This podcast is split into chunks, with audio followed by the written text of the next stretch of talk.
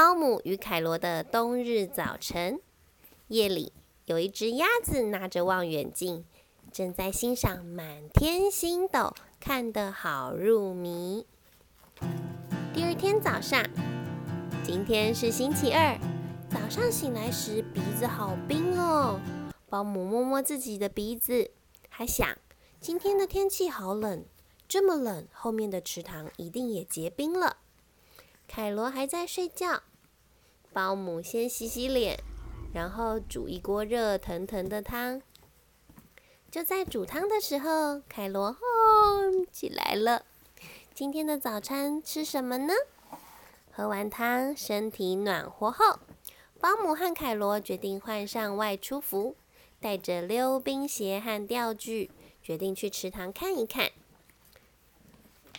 保姆把工具、还有钓具和凯罗通通放上拖车，拉着拖车走到森林里。一到森林，果然池塘水面积了一层厚厚的冰。正当保姆在帮凯罗换溜冰鞋的时候，突然听到一个奇怪的声音：“呱！”哇！转身一看，哎呀，原来是一只鸭子被困在结冰的池面上，不得了！糟糕糟糕！鸭子冷得发抖。保姆赶紧拉着拖车走向鸭子。凯罗拿着保温壶倒了一杯热热的茶喂鸭鸭喝。快点快点！保姆这个时候也拿起工具，沿着鸭子四周，连同冰一起把鸭子救了起来，不然就糟糕了。回到家，先把鸭子放进装满热水的浴缸，拿起海绵沾些热水淋在鸭子身上，让它的身上冰块慢慢融化。凯罗这个时候也忙着把玩具还有狗狗一起抛向浴缸里面。接着，一二三，保姆和凯罗也一起跳进去，溅起了好大好大的水花。凯罗拿起漱口杯，帮帮鸭子身上淋些热水。保姆拿起小刷子，帮鸭鸭刷刷身体。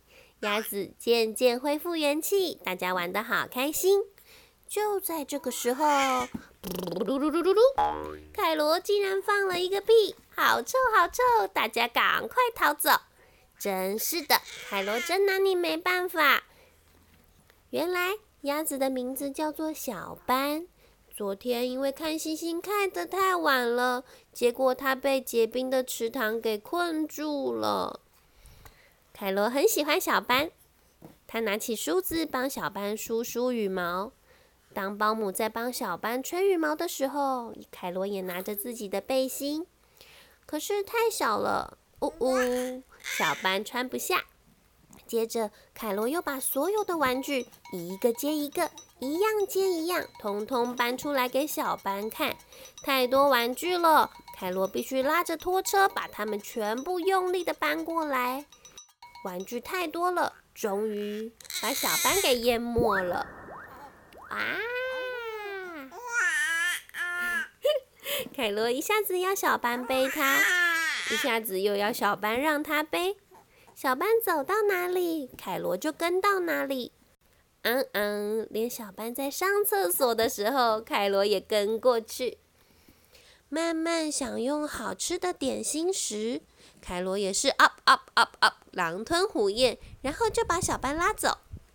喂，小班的茶还没喝完呢。没办法，保姆只好自己慢慢收拾善后。就在保姆忙着洗盘子的时候，只见凯罗在走廊上来来回回走了好几趟，这么安静又好像好忙的样子，到底在做什么呢？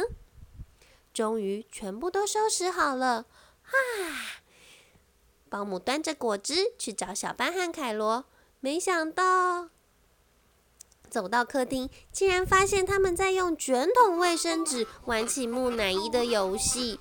沙发、抱枕、玩具、小班，还有凯罗自己，全部都缠上一条一条的卫生纸。小班，小班，你还好吗？赶快帮小班解开。都是凯罗把整个房间弄得乱七八糟。小凯罗这个时候跑来跑去，不肯拆掉卫生纸。算了，随便你。接着，保姆小班和缠着卫生纸的凯罗静静地玩着扑克牌。可是因为太安静了，竟然不知不觉就睡着了。醒来的时候已经是隔天早上，小班已经不见了。小班留了一张字条，写：“谢谢你们，小班留。”看来小班应该是回到池塘去了，因为小班不告而别，凯罗伤心的哭个不停。没办法，保姆只好带着凯罗去池塘。走到森林，靠近池塘，没想到一到池塘边，又看到小班被困在池面上，快去救他吧！故事讲完喽。